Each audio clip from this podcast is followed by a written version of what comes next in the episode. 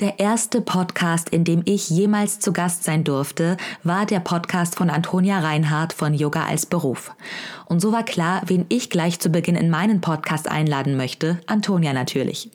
Sie ist Yoga-Business-Mentorin und Yogalehrerin, hat mir auch bei meinem Business-Start mit Magic Spell Yoga sehr geholfen und wir sprechen in dieser Folge über Klarheit. Klarheit im Business, in der Kommunikation mit deiner Zielgruppe und letztlich auch im Leben.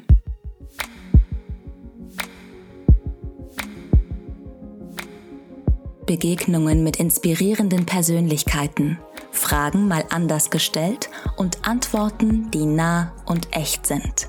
Tauch ein in Sinn und Sinnlichkeit von Stimme und Sprache und das, was wir 24/7 machen, kommunizieren mit uns selbst und der Welt. Ich bin Andine, Schauspielerin, Gründerin, Coach für Stimme, Präsenz und Authentic Expression und deine Gastgeberin in diesem Podcast.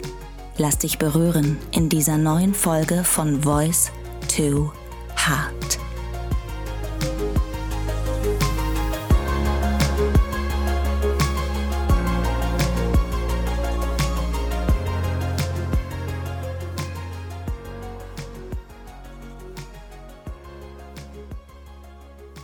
Hallo Antonia, schön, dass du da bist und danke, dass du meiner Einladung gefolgt bist und in meinen Podcast kommst. Hallo, liebe Antine, ich freue mich sehr, dass ich heute in deinen Podcast kommen durfte. Am Anfang mache ich gerne ein Spiel mit meinen GästInnen und ich weiß nicht, ob du es kennst. Ähm, ich persönlich ziehe gerne morgens oder zu Beginn einer neuen Woche eine Engelskarte. Das ist dann so ein kleines Kärtchen, da steht ein Begriff drauf, sowas wie Vision oder Freiheit oder Spiel. Und das gibt immer, finde ich, schöne so Denkanstöße für das, was einem bevorsteht oder zu einer Frage, die man vielleicht gerade akut hat. Und deswegen würde ich dich mal bitten, dir eine Frage zu überlegen, die du gerade eben gerne stellen möchtest. Und dann habe ich hier die Karten vor mir, dann kruschel ich hier so ein bisschen und du sagst Stopp und dann ziehe ich diese Karte heraus, auf der ich gerade gelandet bin. Okay. Und lese das vor und dann können wir uns überraschen lassen, was da drauf steht. Okay, ich freue mich. Danke. Welche Frage möchtest du gerne stellen?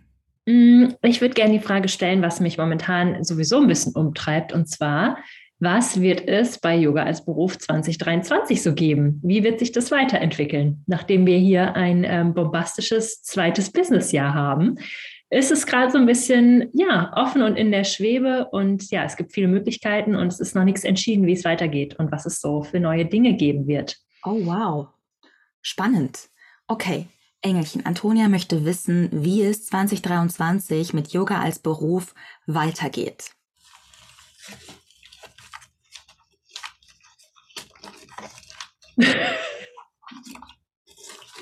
Du darfst Stopp sagen. Ja, Stopp.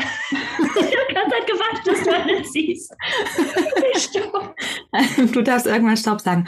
Und die Engel sagen Zielstrebigkeit. Wow, eine schöne ja. Karte. Ich danke dir. Da werde ich mal in mich gehen. Mhm. Ähm, ja, welche meiner Ideen wir da zielstrebig weiter verfolgen werden oder welche der Visionen sozusagen. Mhm. Cool. Ganz guter Impuls, ne? Ja, ist ganz gut. Mhm. Nicht nachlassen. Yes. Danke, dass du diese kleine Spielerei mit mir mitgemacht hast. Und dann starten wir auch mit dem Interview. Antonia, du bist Yoga-Business-Mentorin. Was macht eine Yoga-Business-Mentorin und wann brauche ich dich? Schöne Frage, danke.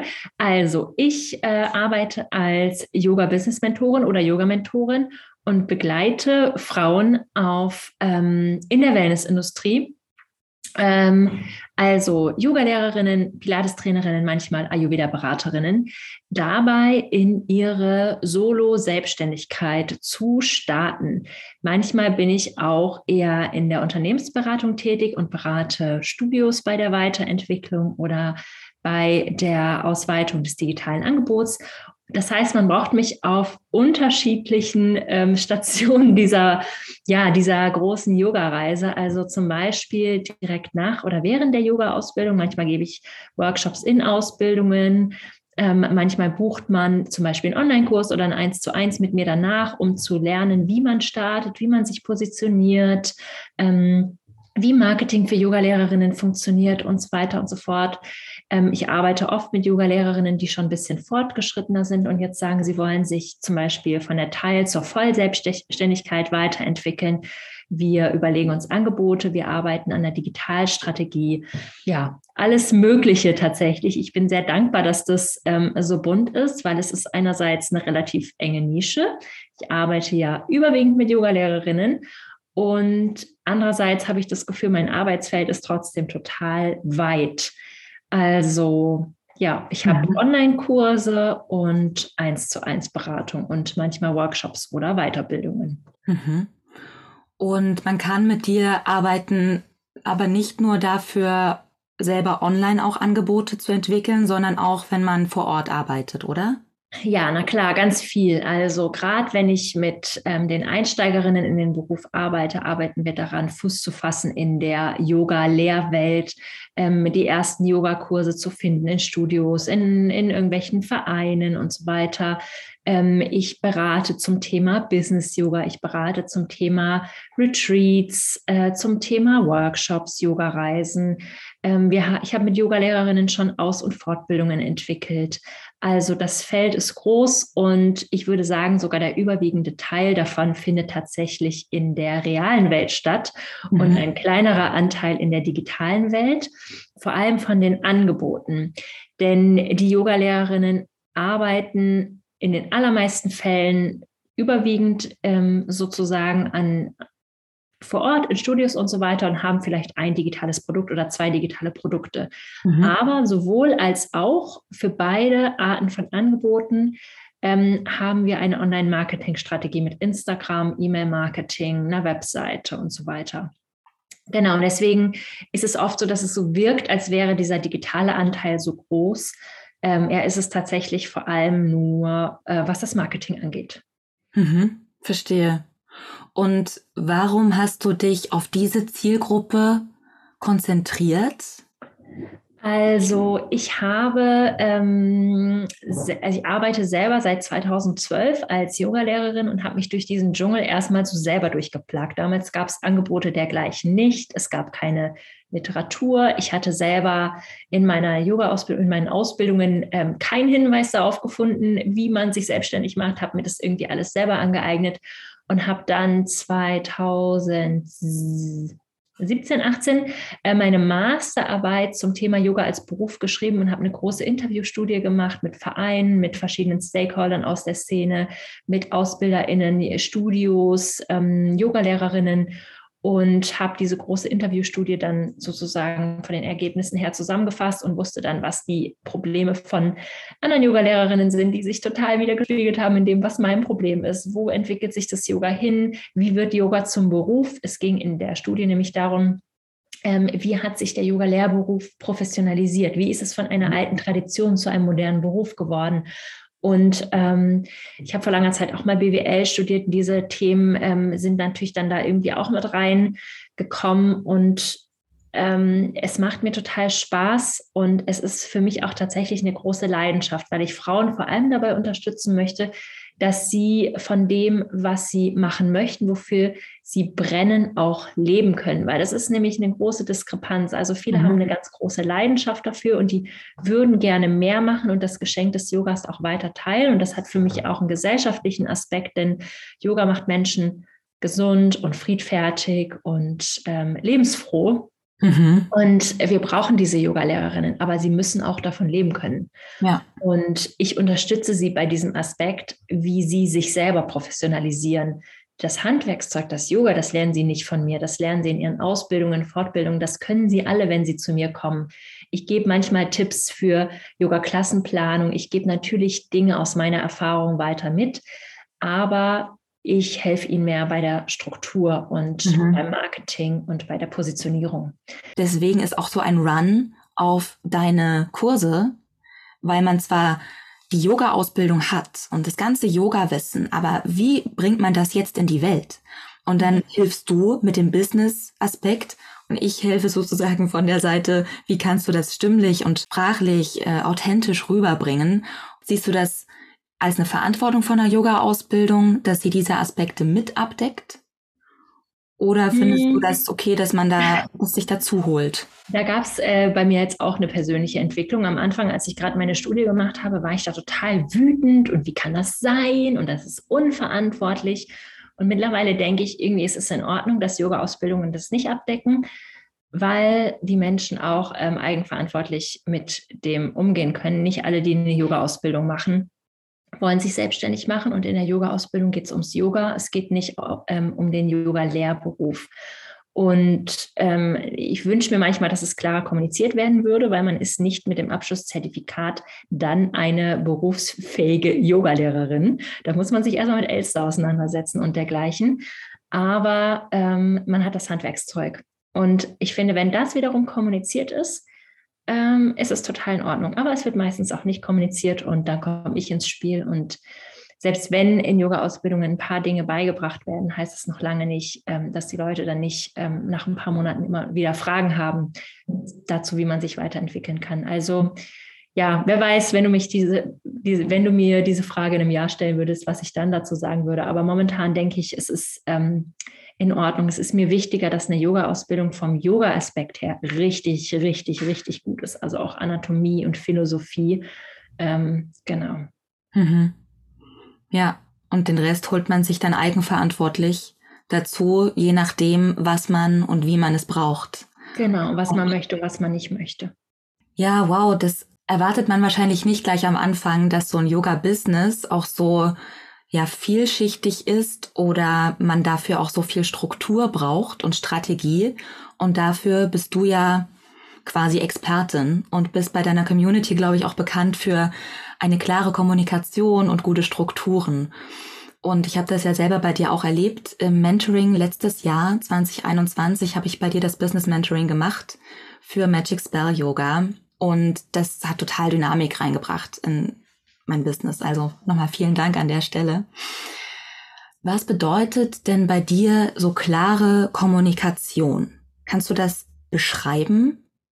Ja, super gerne. Also mir ist klare Kommunikation total wichtig auf verschiedenen Ebenen. Einmal kommuniziere ich ganz klar mit meinen Kundinnen. Es gibt klare ähm, Absprachen darüber, was die Inhalte sind von dem, was ich rüberbringe, was ich mache, was ich nicht mache. Ich bin zum Beispiel keine ausgebildete Coachin. Mhm. Das heißt, ich, ähm, ich arbeite wenig zu Themen wie Mindset und persönlichen Problemen. Wir arbeiten wirklich am Business, das ist ganz klar. Ich kann dafür super gut weiterhelfen mit Themen wie Struktur und Positionierung und Feedback geben zu allen möglichen Website-Texten und und so weiter. Also einmal ist für mich ähm, klare Kommunikation eben ähm, einzugrenzen, was ich mache und abzugrenzen, was ich nicht mache. Dann ist für mich klare Kommunikation auch, ähm, dass ich in meiner Arbeit immer ich bin. Also Menschen, die mich dann später im persönlichen Leben kennenlernen, sagen oft so, ach wow, du bist ja genauso wie auf Instagram. Mhm, mhm, also, dass ich da auch nichts von meiner Persönlichkeit verstecke, weil ich glaube, wenn wir das über eine lange Zeit machen wollen und auch Content produzieren wollen, funktioniert es nicht, wenn wir immer einen Teil von uns verstecken. Mhm. Also ähm, ich muss in meiner Arbeit ich sein, damit ich sie auch lange machen kann. Und ich halte nicht hinterm Berg, dass ich eine sehr politische Person bin. Ja. Es gibt ähm, immer wieder ähm, Kooperationen, die ich ablehne, Menschen, mit denen ich nicht zusammenarbeiten möchte, weil ich auf ähm, Esoterik keine Lust habe, auf Schwurbelei keine Lust habe, ähm, und ich möchte das halt dann, ich möchte diese Menschen dann auch nicht in, mit meiner Arbeit unterstützen. Das heißt, ich kommuniziere auch ganz klar, dass ich dann immer Verhältnisse eingehe, Arbeitsverhältnisse eingehe, mit denen ich mich hundertprozentig wohlfühle. Und dadurch wird es dann halt auch immer total angenehm. Ich mag meine Kundinnen alle auf einer persönlichen Ebene auch total gerne weil es eben von vornherein viel ähm, klare Kommunikation gibt darüber, was ich mache, was man erwarten kann, ähm, wie es ist, mit mir zu arbeiten, wie ich bin. Ich lerne sie auch vorher im Eins zu eins kennen. Wir gucken, wir beschnuppern uns, wir lernen uns kennen und dann ist es halt super, super harmonisch. Und mhm. ich glaube, dass wenn diese klare Kommunikation da ist, dass dann auch der Lerneffekt oder dieser Effekt, was passiert innerhalb von ein paar Monaten, sehr, sehr groß ist, weil man sich gegenseitig vertrauen kann. Es gibt natürlich auch eine Diskretion, das gehört auch zu meiner Kommunikation mit dazu. Deswegen spreche ich auch nicht darüber, mit welchen Studios ich zum Beispiel zusammenarbeite, wenn ich sie berate oder manche Kundinnen wollen nicht, dass ich sie irgendwo namentlich nenne. Das ist auch also Kommunikation geht auch quasi in meine Richtung. Ich sage meinen ähm, Retreat-Teilnehmerinnen oder Kundinnen immer, sagt mir sofort, wenn euch irgendwas nicht passt. Also ich kann auch äh, gut äh, Feedback und Kritik annehmen. Also ich möchte einfach, dass meine Arbeit authentisch und auch angenehm ist. Also es ist natürlich viel Arbeit und die Kundinnen müssen vor allem auch viel machen, wenn sie mit mir zusammenarbeiten. Aber ich mache mich ja nicht selbstständig, um mich dann wieder verstellen zu müssen. Dann könnte ich ja auch im Angestelltenverhältnis arbeiten. Mhm für mich auch eine Form von der Selbstverwirklichung ähm, in einer Selbstständigkeit, dass ich den ganzen Tag ich sein kann, sozusagen, mit, mit ganzer Klarheit. Ja, dein Business, deine Regeln. Genau, dein Pool, deine Party. so kann man es auch sagen. Und wie das klingt, ist es ja auch für dich irgendwo ein Stück weit Party mit deinen Kundinnen, weil sie eben total auf deiner Wellenlänge sind. Das, also Total. fand ich das nochmal so schön, wie du beschrieben hast, dass dadurch, dass du klar kommunizierst, was du machst und auch was du nicht machst, also ganz klar kommunizierst, wer du bist, was man von dir erwarten kann und welche Grenzen du auch hast, das ist dann total gut für deine Kundinnen, weil sie mit dir sich verbinden können und da andocken können. Und so sortiert sich das wahrscheinlich schon vorher. Deswegen ist die Klarheit dann in dem Fall so wichtig. Und ich merke halt, dass da die tollsten Gruppen zusammenkommen, gerade in meinen Gruppenprogrammen. Der Austausch untereinander ist wirklich phänomenal. Die Leute unterstützen sich so stark, das ist, da entwickeln sich Freundschaften, weil natürlich dann auch wieder Menschen angezogen, die unter, werden, die untereinander auch total gut zusammenpassen. Es ist mhm. einfach super, super schön und deswegen fühlt es sich so klischeehaft das klingt, die, der Teil der Arbeit oft nicht nach Arbeit an, weil ich spreche einfach den lieben langen Tag mit coolen Frauen und ähm, kann mir einfach nichts Besseres vorstellen, als die auch miteinander zu vernetzen und die einfach zu unterstützen bei dem, was sie machen wollen. Toll. Das klingt so gut. Warst du schon immer jemand, der so klar war in der Kommunikation?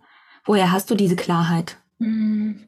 Ja, das ist eine gute Frage. Also ich glaube, gerade wenn man anfängt, ähm, sich selbstständig zu machen, ist es oft schwer, Kundinnen abzulehnen.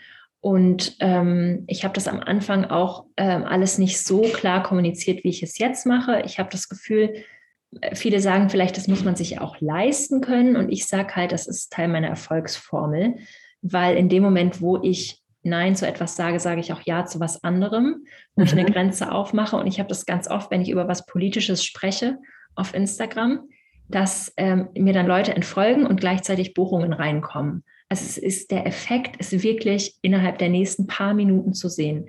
Leute wünschen sich Klarheit in dieser verwirrenden Welt. Und ähm, ja, ich denke, das war, es ist mir schon immer leicht gefallen, ähm, meine Meinung zu sagen und so, aber das in den Arbeitskontext zu übertragen, das ist sicherlich auch eine Übung gewesen äh, mhm. mit der Zeit. Und ja, es ist einfach in der Pandemie ähm, dazu gekommen, dass sich dieser Prozess sicherlich ähm, verschnellert hat, weil die ähm, herausfordernden Seiten der äh, Yoga-Bubble sich dann nochmal viel stärker und deutlicher gezeigt haben und es einfach für mich auch eine Notwendigkeit wurde, mich ganz klar zu positionieren und Leute auch ganz klar nach Positionen gesucht haben. Und so haben wir uns gesucht und gefunden, meine Community und ich. Und ja, dann äh, wurde das auch wieder einfacher da muss man ein bisschen Mut zu haben und ich merke, dass äh, meine Kundinnen das auch von mir lernen und sich auch bei mir abschauen, auch wenn es nicht mhm. direkt Teil ähm, von, dem, von meinen Angeboten ist. Aber natürlich schaut man sich auch bei anderen Menschen was ab. Und wenn ich Menschen dazu inspirieren kann, zu Dingen Nein zu sagen und zu anderen Sachen Ja zu sagen, dann bin ich total froh und glücklich, weil ich möchte auch, dass meine Kundinnen arbeiten, mit wem sie sich wohlfühlen. Ja, ich kann mir vorstellen, dass du auch für viele dann so eine Vorbildfunktion hast in dem Fall und sie dann bei dir sehen, boah, die äußert sich politisch, das finde ich so inspirierend. Was wäre denn meine politische Position für mein Yoga-Business in dem Moment? Oder was sind überhaupt so die eigenen Werte und wie kommuniziert man die nach außen? Ich habe bei dir auch das erste Mal so richtig diesen Begriff wertebasiertes Business kennengelernt und empfinde das total, also als große Stärke bei dir, dass du deine Werte auch so verkörperst. Wie hilfst du deinen Kundinnen zu dieser Klarheit zu finden oder zu diesem wertebasierten Business? Hm. Ja, ähm, super Frage. Ich würde da noch mal kurz ein bisschen weiter ausholen. Also ich habe ja vorher auch im politischen Bereich gearbeitet und es war meine große Sorge, dass wenn ich jetzt quasi mich mit dem Yoga-Business selbstständig mache, dass ich dann ähm, quasi nicht mehr politisch aktiv bin und nie, also außer in meiner Freizeit, aber dass meine Arbeit nicht mehr politisch ist und habe dann aber gemerkt, ich schaffe mir mit dem Podcast, den ich ja habe, selber eine Plattform und kann da über die Dinge sprechen, ähm, die mir wichtig sind und kann immer wieder Unternehmerinnen einladen in den Podcast, die auch sehr politisch sind. Und wir können über die Themen sprechen, über die ich sprechen möchte und die ich wichtig finde für die Yoga-Szene. Und so hat sich das Blatt sozusagen gewendet, dass ich jetzt das Gefühl habe, ich habe fast noch mehr Spielraum, meine Themen, die mir wichtig sind, da auch auszuleben. Und ähm, jetzt hast du ja gefragt, wie, wie bindet sich das ein in die Arbeit mit meinen Kundinnen? Also mhm. ähm, ganz am Anfang der Zusammenarbeit ähm, ist es oft so, dass wir ähm, viele Journaling-Aufgaben machen und erstmal gucken, was ist mir überhaupt wichtig? Warum möchte ich das überhaupt machen? Und dann ist mhm. es in den allermeisten Fällen so, dass die Yoga-Lehrerinnen sagen, sie wollen die Menschen mit dem und dem berühren. Sie wollen was Gesellschaftliches machen. Sie wollen, ähm, sie wollen Menschen gesünder machen. Das ist immer so ein gesamtgesellschaftlicher Aspekt, den die Yoga-Lehrerinnen da reinbringen. Und da setzen wir dann an, da arbeiten wir dann weiter. Mhm. Ähm, und ich unterstütze sie total darin zu sagen, hey, wenn du darauf keine Lust hast, dann mach es nicht. Oder wir arbeiten an Website-Texten, wo man dann auch mal wirklich konkret draufschreibt, das und das ähm, mache ich und das und das mache ich nicht. Also wir haben in den Online-Kursen jeweils Workbooks dazu. Wir sprechen viel über, über Werte, wir sprechen viel ähm, über Positionierung und ähm, wir arbeiten an Website-Texten. Und dann ist es einfach ein Prozess, in den man sich hineinbegibt und diese dieser Yoga-Business-Aufbau ist auch ein großer Teil Persönlichkeitsentwicklung. Und ich lasse den ähm, Mentees natürlich auch viel Raum, einfach auszuprobieren und mutiger zu werden mit der Zeit und sich noch stärker zu positionieren. Am Anfang ist es oft so eine kleine Flamme und es wird dann größer mit der Zeit und deutlicher. Und da darf man sich ruhig auch Zeit lassen. Also sich da nicht unter Druck setzen, ich muss es jetzt gleich so klar auf meiner Webseite formulieren wie Antonia, auf gar keinen Fall. Man darf sich überall inspirieren, aber man muss vor allem wieder das machen, womit man sich auch wohlfühlt. Mhm. Sozusagen die Klarheit im Innen schafft dann die Klarheit im Außen und wie man sich positionieren möchte, was man auch von sich dann nach außen trägt im Business. Und da kann ich mir vorstellen, dass so ein großes Thema bei euch auch Sichtbarkeit ist, oder? Sichtbarkeit, Marketingstrategien zu schaffen. Da muss man ja irgendwie sich zeigen und sichtbar werden. Und ich kann mir vorstellen, dass das einigen auch erstmal nicht so leicht fällt. Mhm. Wie kann man denn diese Hürden überwinden?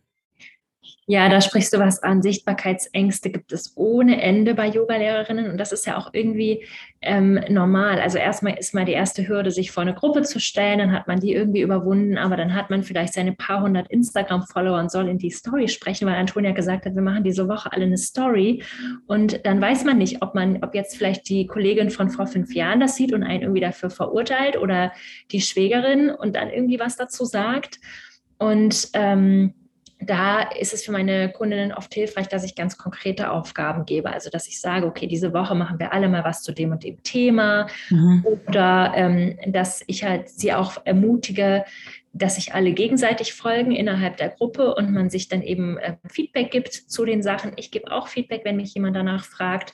Und dass ich halt auch sage, stell dir einfach vor, du sprichst zu einer Person aus deiner Community, die du kennst in die Story. Ja. Ja. Also erstmal so ein bisschen das Verringern ähm, diese, die, die, diese Angst davor, einfach sagen, du sprichst in der Story zu einer Person oder du zeigst, du machst es jetzt hier für eine Person, weil letzten Endes ist es auch so, wenn, wenn eine Person in den Yoga-Unterricht kommt, machen wir ihn ja trotzdem.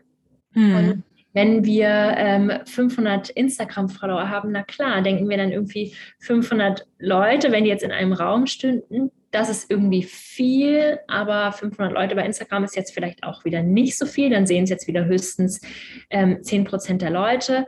Und mhm. letzten Endes ist es so, am Ende von einem, ähm, von einem Online-Kurs bei mir haben die Leute oft durch das Üben einfach weniger Ängste davor, weil wenn man es ein paar Mal gemacht hat, merkt man einfach, es passiert nichts Schlimmes. Man kann sich dann vorher vorstellen, was dann irgendwie alles passiert und am Ende passiert nichts Schlimmes. Und was ich halt auch immer sage, es gibt so viele Wege, digital sichtbar zu sein, ohne dass man jetzt permanent sein Gesicht zeigen muss. Für diejenigen, die da ein großes Problem mit haben, mit Reels, wo man selber zu sehen ist, dann finden wir dafür eine andere Lösung. Also niemand muss irgendwas in meinen Kursen ja. und ich finde für alle einen Weg, sichtbar zu werden. Ja. Sozusagen. Wobei ich mir auch vorstellen kann, dass natürlich, wenn ich mir überlege, ob ich jemanden buchen soll, ob ich in den Kurs gehen soll von der Yogalehrerin, dann möchte ich die mal gesehen haben. Dann möchte ich die mal gehört haben. Ne? In der Fülle des Angebots, das es gibt, muss man sich ja irgendwie ja positionieren und seine Persönlichkeit zeigen oder man unterscheidet sich dann durch die Persönlichkeit. Und ich finde total schön, was du beschrieben hast, dass ihr das mal ausprobiert, so als Challenge in der Woche, euch gegenseitig Feedback gebt, damit man quasi gemeinsam in dieser Gruppe wächst und diese Entwicklung kommt beim Machen. Mhm.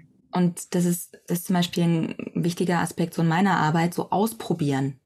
Einfach mhm. mal ausprobieren. Und das kann, glaube ich, auch etwas sein, womit man an Stories rangehen kann, womit man an letztendlich auch Reels rangehen kann, ist einfach mal ausprobieren für sich. Dann kann man es vielleicht mal posten und sich vorstellen, wie du auch gesagt hast, man sagt das einer bestimmten Person. Mhm. Damit hat man auch einen viel direkteren Ton. Ja. Und ähm, wirkt auch gleich viel offener fand ich einen schönen Aspekt, den du da gesagt hast. Und natürlich darf man nicht zu perfektionistisch daran gehen, oder?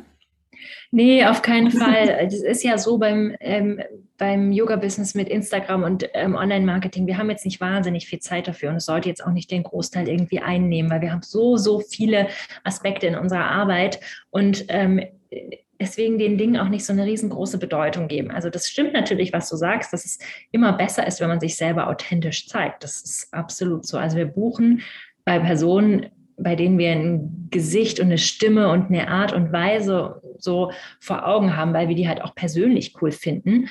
Mhm. Ja, aber äh, ich sage immer better than, better than than perfect. Einfach ähm, erstmal raus damit, erstmal üben, erstmal probieren, löschen kannst du es immer noch wieder. Und am Ende ist es einfach immer tausendmal besser, als die Leute sich das selber vorgestellt haben. Und dazu wollte ich auch nochmal sagen, dass ja ganz, ganz viel von dem Yoga-Business auch in der echten Welt stattfindet. Also da muss man mal einen Anruf tätigen ähm, bei der Volkshochschule oder mal anfragen oder einen Flyer aushängen, wo ein Foto von einem drauf ist oder mal eine E-Mail schreiben an ein Unternehmen, ob sie vielleicht Yoga haben möchten. Also ähm, das sind dann Dinge, die sind uns vielleicht auch nochmal näher, als jetzt direkt mit Instagram durchzustarten. Und das sind auch Dinge, die ich auf jeden Fall rate. Also fang an in, in deiner Welt, in deiner Umgebung und dann lass die Welt langsam größer werden. Mhm. Und mhm. dann kannst du auch online expandieren. Dass sich das so von der inneren Klarheit allmählich mhm. nach außen ausbreitet. Und dann kann ich mir vorstellen, dass es auch, wenn man dann so die ersten kleineren Erfolge hatte oder merkt, oh, da kommt eine Resonanz, dann hat man noch mehr mehr Lust, sich zu vergrößern, zu expandieren, wie du sagst, und Stück für Stück die eigene Yoga-Botschaft in die Welt zu bringen. Ja, total total. Das wird dann immer größer und dann hat man mehr Erfahrung, hat mehr Erfolgserlebnisse, hat sich weiterentwickelt, hat sich was getraut. Und dann ist die Hürde irgendwann kleiner und kleiner. Mhm. Und ich denke, es gehört halt immer ein, ein, gewisser Mut dazu, sich selbstständig zu machen. Und es ist, diese Reise in der Selbstständigkeit ist ja nicht damit getan, dass man einmal mutig war, sondern man macht einfach permanent Dinge, wo man immer wieder ein bisschen Mut für braucht. Ja. Ähm, da gewöhnt man sich aber auch dran. Also auch diesen, dieser Effekt, dass man für irgendwas mutig sein muss, ist irgendwann nicht mehr so ein großer Berg. Also ich bin teilweise wirklich erstaunt, ähm, was sich Menschen dann trauen nach einem halben Jahr, was sie sich am Anfang vielleicht gar nicht getraut hätten. Das ist mhm. super, super schön ähm, ja. zu beobachten. Der Mutmuskel kann mhm. trainiert werden. So nenne genau. ich das immer ganz gerne. Und dann macht man das heute mal, morgen mal so ein kleines bisschen und irgendwann ist mhm. das selbstverständlicher und dann ist die Schwelle genommen. Und wie du sagst, dann blickt man zurück und denkt sich, boah, am Anfang habe ich mich nicht getraut, da anzurufen. Jetzt mhm. rufe ich zehn Leute am Tag an. So. Mhm. und spreche die ganze Zeit in meine Insta-Story und alles ganz entspannt. Ja. Ja. Und ich glaube auch, jetzt nochmal rück, also zurückgreifend auf das, was du am Anfang gesagt hast, du bist ja dafür auch wirklich irgendwie wie ein Vorbild. Du hast ja auch mal angefangen.